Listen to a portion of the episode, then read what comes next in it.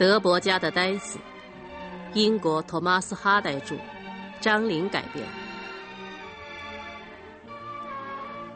春天的傍晚，马勒村外绿草如茵的山谷草场上，一群妇女正在跳舞。她们有老有少，一律身穿白色衣裙，人人活泼欢快。一辆马车从这里经过。本村的小贩杰克·德贝大模大样的坐在车中，他喝得醉醺醺的，嘴里还哼着小调。德贝的女儿黛斯正站在舞场边上准备跳舞，见到自己的父亲这样当众出丑，羞得满面通红。前来围观的人越来越多，其中还有一个学生模样的过路人。他看了一会儿，然后邀请身边一个女孩跳舞。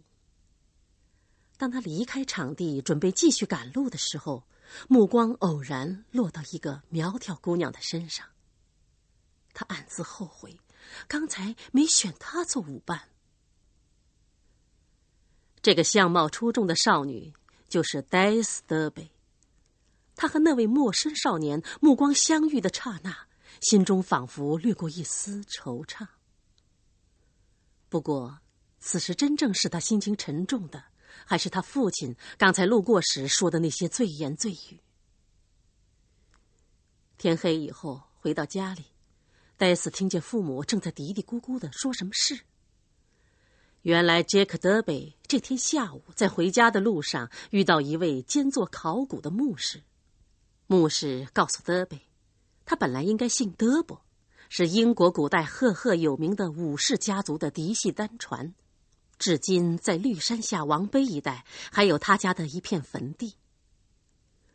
穷愁潦倒的德贝听了这个消息，竟飘飘然起来，立刻雇了马车，买了甜酒，一路招摇的回到家中。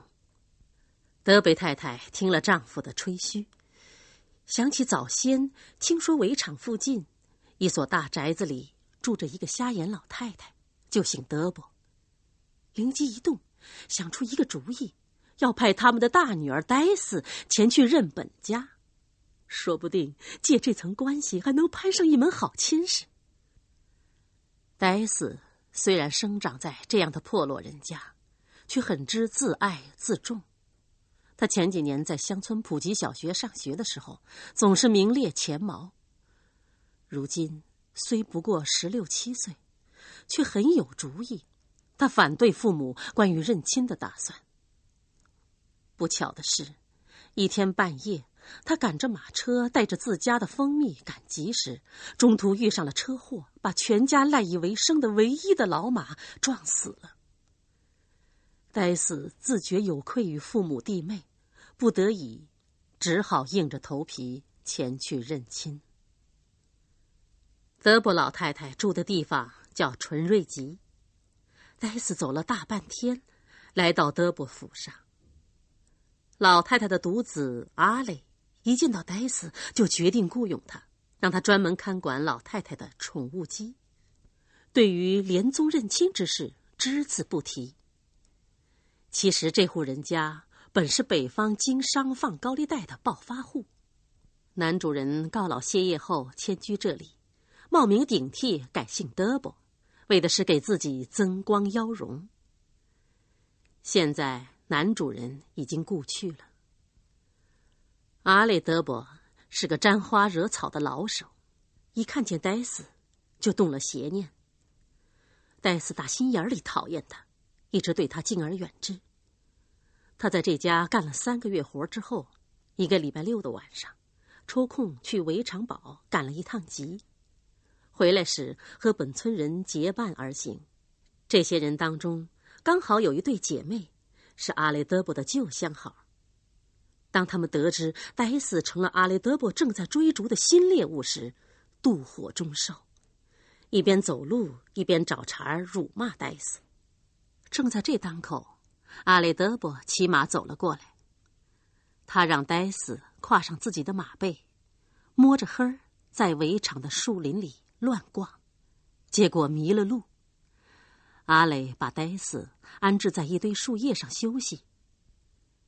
天真无邪的呆斯，劳累奔波了一天，又受了一些气，已经精疲力尽，很快就朦胧睡去。树林里一片漆黑，万籁俱寂。仁慈的上帝似乎忘记了呆斯，阿磊的邪恶目的终于达到了。围场之夜过后没几天，戴斯就悄悄离开了德伯府。阿里德伯向他表示，愿意给戴斯一些补偿，由他负责供养戴斯和他的亲人。戴斯断然拒绝了他，斩钉截铁的告诉他：“我不爱你，永远不爱。”戴斯无精打采的回到家中，立即遭到母亲的一顿埋怨：“哎呀，俺的傻闺女啊，既是这样，你怎么事先不小心提防着点儿啊？”戴斯痛苦的喊道：“妈呀！四个月前我出门的时候还是个不懂事的小孩子呢，男人的事我怎么知道？”母亲掀起围裙，擦着眼泪，不停的嘟囔着。戴斯连续几个月躲在家里，不敢见人。天黑以后，他独自跑到树林里去，听暴风呜咽，受雨水冲洗。与山鸡、野兔、宿鸟为伍，他感到躲开人类，躲开那个叫做世界的冷酷集体，才不再孤独。第二年八月份，金黄的太阳明晃晃的照着金黄的麦地，男女工人跟在机器后面捆扎割倒的麦子。其中一个穿粉红褂子的女孩，就是戴斯。经过长久的独居孤处，自毁自恨和自我折磨，他的心又慢慢的豁亮起来，希望再做点事，尝尝独立的滋味儿中午停工吃饭的时候，戴斯的大妹妹丽萨露把一个婴儿送到戴斯怀里。戴斯红着脸背着众人给孩子喂奶，而后把孩子放在腿上逗弄。他只管外面装着恨他，其实心里还是不由得疼他。一个女工悄悄的议论戴斯。一个男工接着说：“不管怎么说，这样的事儿让他遇上了，真是万分可怜呐。”干完一天的活儿，戴斯刚一踏进家门，就听说孩子得了重病，戴斯十分难过。想到这个生而有罪的小生命还没有经受洗礼，更是心急如焚。他恳求父母赶快去请牧师。可是虚荣而又狠心的父亲却把街门反锁上，不让人进。小婴儿的呼吸越来越短促，戴斯万般无奈，只能在自己住的小屋子里点起蜡烛。他打开祈祷书。趁婴儿还没有断气，给他施了洗礼。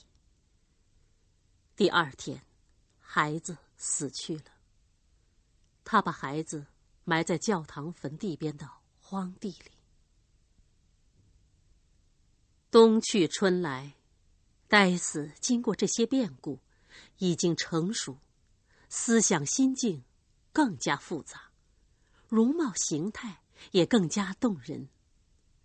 而他身体里那尚未消耗的青春，经过暂时的压抑，又重新胀起，驱动他去开辟新的生活之路。他第二次离家是去塔布里牛奶厂，走的方向正与纯瑞吉相反。这座牛奶厂地处弗伦河谷，空气清新，河水明澈，草场宽阔，牛羊众多。牛奶厂老板夫妇温厚乐天，男女工人也都淳朴善良，大家高高兴兴的干活，唱小曲儿，讲故事。戴斯像是生活在一个和睦的大家庭里，没人在拿恶意的眼光看他。加上他心灵手巧、勤快麻利，外表标致，脾气随和，更赢得了厂里人的喜爱。厂里有一个受过教育、与众不同的年轻人，戴斯见到他时觉得眼熟，后来想起，他正是几年前在马勒村外跳舞时见到的那个过路人。这个青年叫安吉·克莱，是牧师的儿子。他本来可以上大学继承父业，但是由于受到现代文明思潮的熏陶，不肯循规蹈矩，决定来务农，脚踏实地的干些事业。塔布里牛奶厂就是他实习考察养奶牛的地方。克莱有意观察厂里的女孩子，对戴斯自然是倍加青睐。一天黄昏。戴斯挤完奶，在园子里散步。一阵竖琴声打破了寂静。戴斯那颗敏慧的心对音乐一向具有特殊的感受，听到这幽怨凄婉的音乐，就像清风沁入心脾，不觉肃然泪下。琴声停止了，弹琴的克莱绕过树篱，慢慢走到戴斯身边。用深沉悦耳的声音招呼他：“戴斯，你干嘛躲躲闪闪的，像是害怕什么？”“啊，是的，先生。可我，可我也说不清。难道你也是害怕活在世上吗？”“是的，先生。”“我也一样。活在世上总叫人进退两难。不过，像你这样年纪轻轻的女孩子。”怎么也会这样想呢？从此，戴斯对克莱仿佛更增加了一层吸引力，而克莱在戴斯眼中又是那样渊博聪明，俨然是神明的化身。日复一日，这一对年轻男女不断相会，不断交谈，不断相互琢磨，恰似一条山谷里的两条溪水，有一种不能抵抗的力量，使他们。渐渐河流。这年的盛夏，弗伦河谷的暑气闷热难挨。安吉克莱被越来越强烈的爱压得透不过气来。一天下午，戴斯正靠在树篱下给一头牛挤奶，太阳直射着他那轮廓优美的侧影，让褐色的牛身一衬托，好像是一座浮雕。正在附近干活的克莱看见了，突然感到一股热流传遍全身，几乎使他晕倒。他猛然站起身来，三步并作两步跑了过来，双手把戴斯搂在了怀里。戴斯意识到这正是自己的意中人，又惊又喜的轻轻的喊了一声：“安吉克莱！”忍住冲动，悄声说道。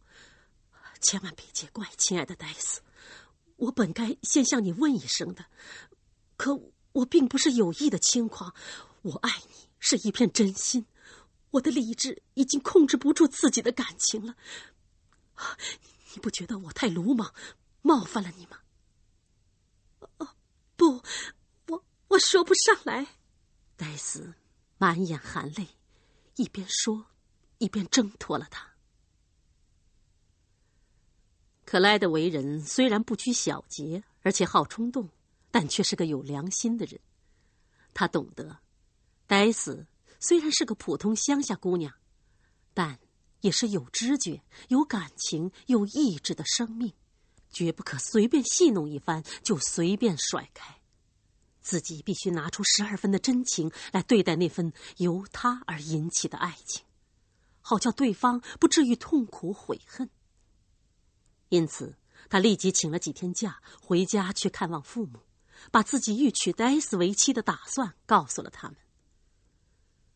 回到牛奶厂以后，他与戴斯刚见面，就郑重其事的说：“戴斯，我想跟你商量一个非常实际的问题。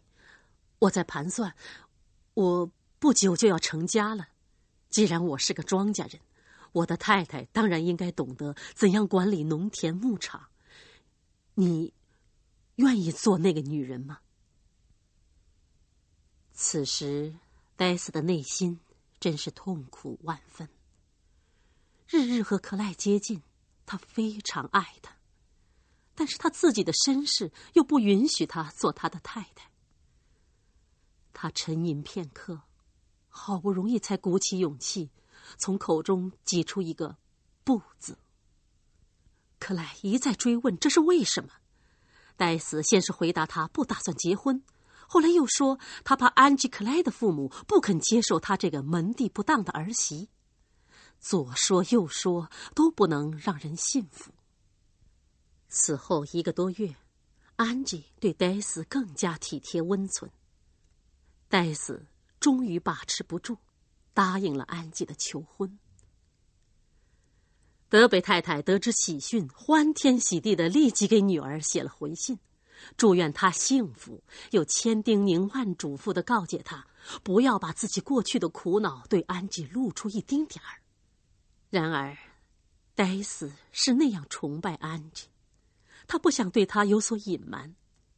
他几次鼓起勇气想对安吉袒露深藏在内心的秘密，可每次话到嘴边，又改换了话题。热恋中的安吉以为这只不过是待嫁姑娘心情复杂，因而一时变得喜怒无常，并未深究其中的隐情。圣诞节到了。这是他们商定的结婚的日子。戴斯穿上新娘子的礼服，光彩照人，但内心却始终忐忑不安。他强打精神，和安吉在教堂接受了牧师的祝福。他们告别了牛奶厂的伙伴，坐马车来到景桥村临时租用的一所古老的农舍。在这里。他们第一次同室相处，同案而食，安吉完全沉浸在幸福之中。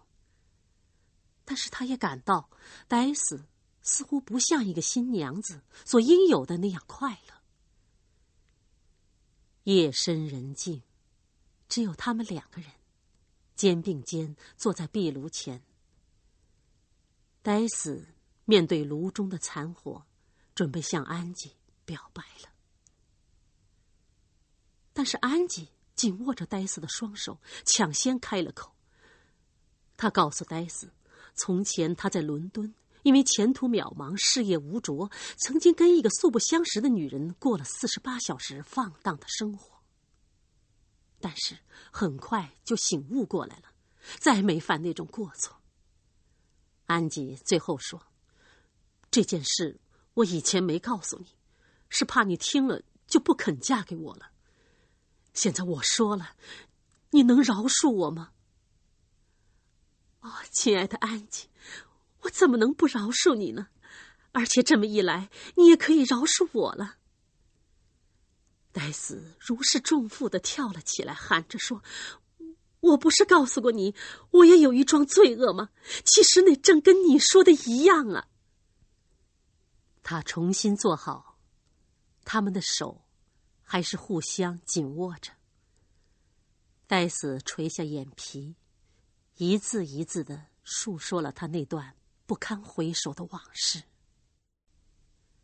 故事说完了，反复的声明和详细的解释也都做完了。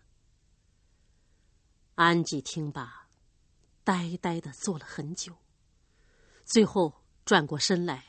对戴斯冷冷的问：“戴斯，难道我真的相信你这些话吗？看样子你不是疯了吧？”“我我并没有丧失理智啊，最亲爱的安吉，你看在咱们俩相爱的份上，饶恕我吧，我已经饶恕你了呀。这不是什么饶不饶恕的问题，饶恕这两个字。”怎么能用到这样一桩骗人的戏法上呢？说到这儿，安吉突然狞笑起来，把戴斯吓了一跳。我还只当是你真爱我，我本人呢？我可是只要爱上了你就爱你到底呀，不问别的。你怎么居然就能不爱我了呢？我爱的不是你，是另一个外表跟你一模一样的人。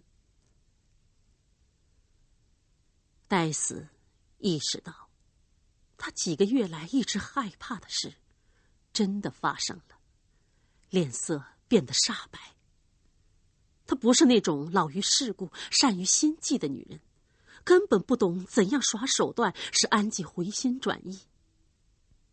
就这样，这一对新人同事一心，在一起过了三天有名无实的夫妻生活。起初，戴斯独自在楼上的洞房里，曾经打算或用绳子勒死自己，或离家出走，或者叫安吉提出离婚。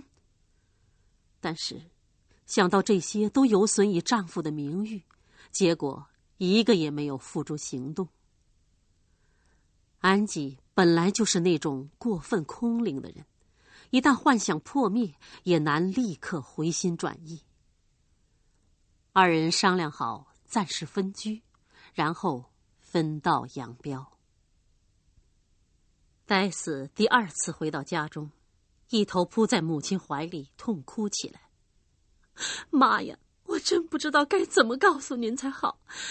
您叮嘱来叮嘱去，叫我不要对他说。可是我太爱他了，我不忍坑害他，到头来还是忍不住说了。说了，他就走了。这个做母亲的仍然是一味埋怨女儿太傻。那个混得越来越差的父亲，本来以为女儿嫁了上等人，正在自鸣得意。听了这个坏消息，连声说自己栽了跟头。戴斯深深的感到，这个家已不可久留。住了几天，就再次离开，从此到处打短工，漂泊不定。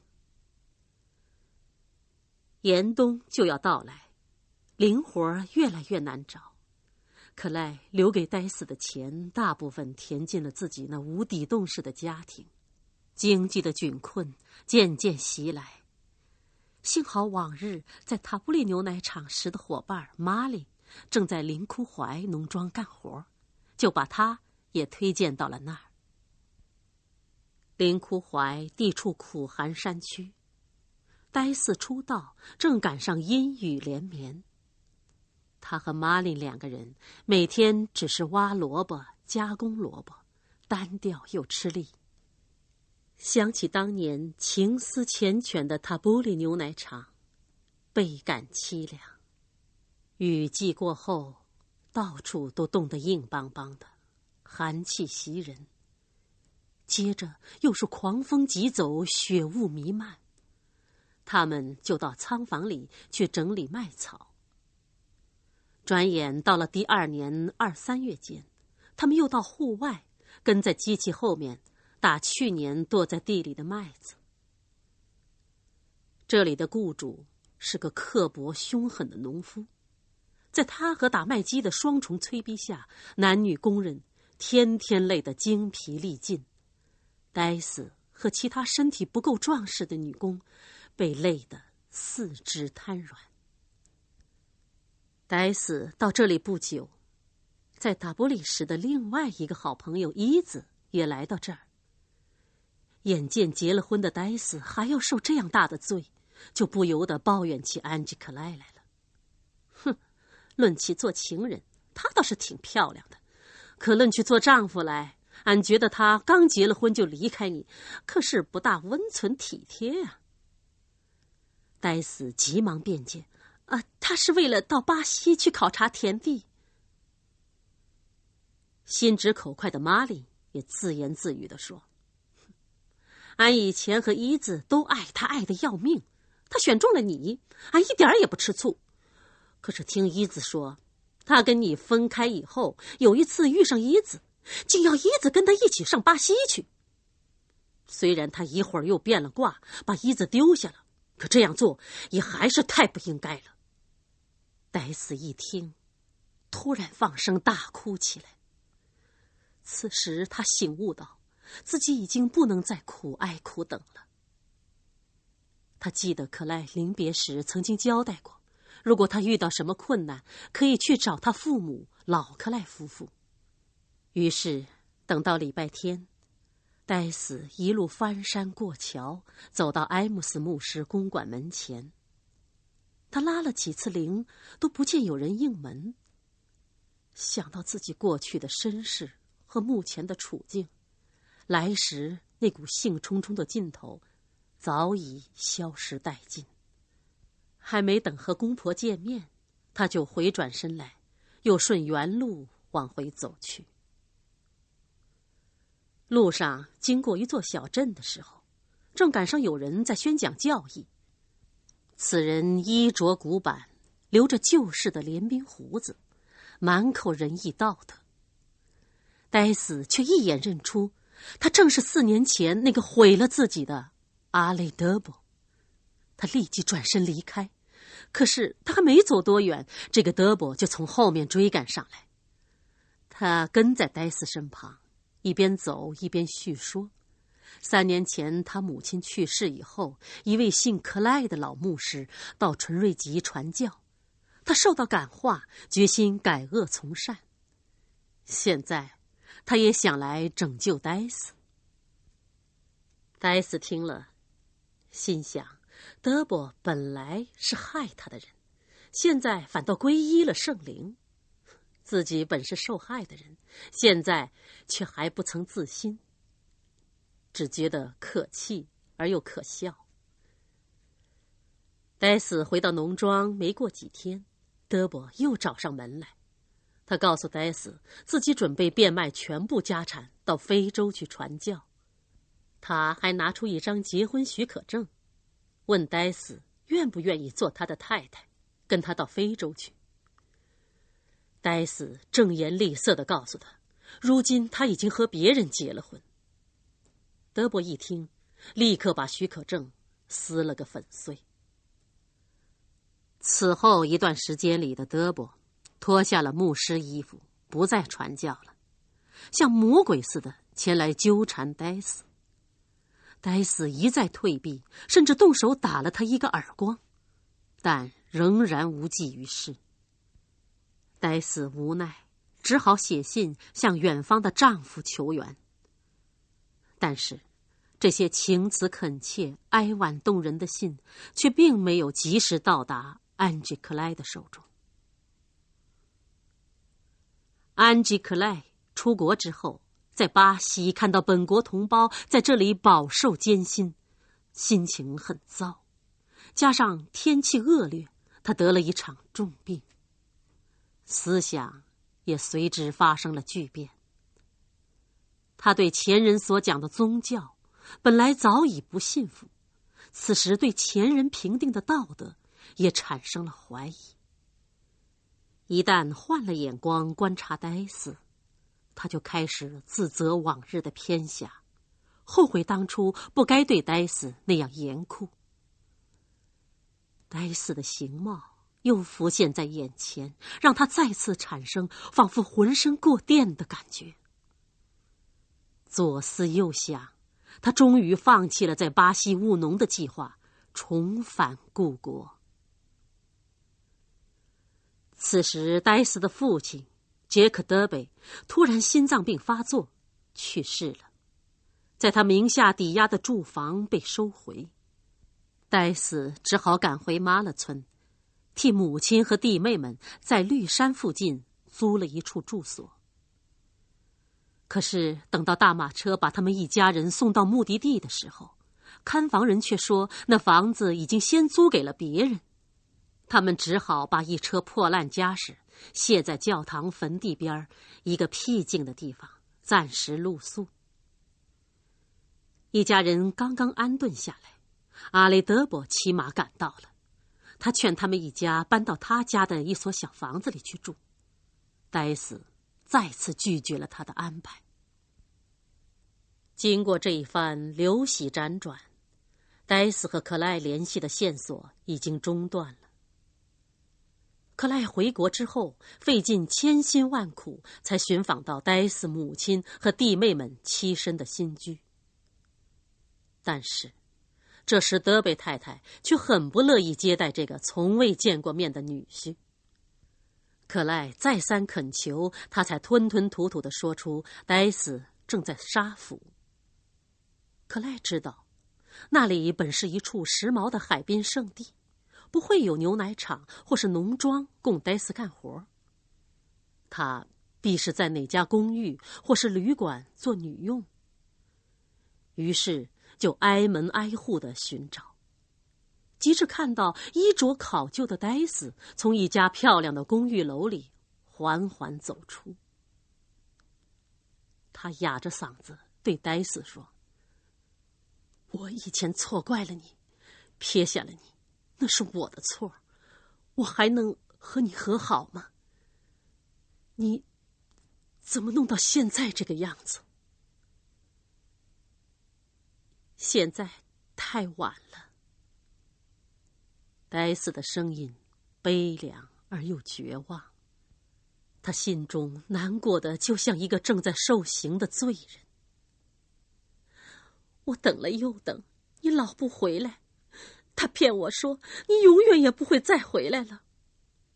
我父亲死了以后，他待我和我家里人都很好，就把我又弄到了手。我现在恨死他了。不过，我已经成了行尸走肉。安吉，你还是走吧，永远不要再回来了。克莱好半天才弄懂呆死的话，只说了一句：“这都怨我。”等他抬起头来，呆死。已经走回楼上。过了一两分钟，他忽忽悠悠的走到街上，朝火车站走去。走了一会儿，忽然听到背后有一阵细碎而又急促的脚步声，回头一看，跟在后面的正是戴斯。安吉，我一路上追你是来告诉你。我已经把他杀了。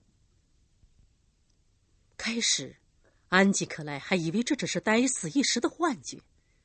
等他看到呆死那毫无血色的脸和又喜又怕的眼神，才明白这些话的真正含义。呆死把阿磊杀了。于是，他立即紧紧搂住呆死，朝内地人烟稀少的小路走去。黄昏时分，他们发现路边有一座空无一人的大房子，就临时把它当做了栖身之地。那天的夜，奇异的庄严，奇异的静谧。他们二人恩爱缠绵，鱼水融洽，与塔布里牛奶厂那段热恋中的甜蜜连成一气。在这座世外仙境般的巨宅里，他们过了五天蜜月般的生活，然后才依依不舍的继续上路。越过田野，穿过小道，在月黑风高的深夜，他们走在空旷荒凉的大平原上，隐约看到著名古迹玄石潭一根根耸立的巨石柱。戴斯曾听说这里是三千多年前异教的祭坛。他精疲力尽的躺在一块平放着的石板上说：“啊，我很愿意在这地方待着，这比祖宗的坟地还古。我想过最近这几天的福以后，已经称心了。不过安吉，你告诉我。”你觉得咱们死后还能不能见面？我很想再跟你见面，实在想的厉害。难道凭咱们俩这样的爱情，死后都不能见面吗？天光渐明，戴斯和安吉的身影在旷野中明显的显露出来，追捕的人。从四面八方向他们围拢上去，被安吉吻醒的戴斯站起身来，安安静静的看着众人说：“走吧。”两个月后一天清晨，钟敲八点，温屯寨古城监狱塔楼的旗杆上，一面黑旗冉冉升起，执行呆寺死刑的所谓公正的裁决已经作出。众神的主宰对于呆寺的戏弄，至此圆满告终。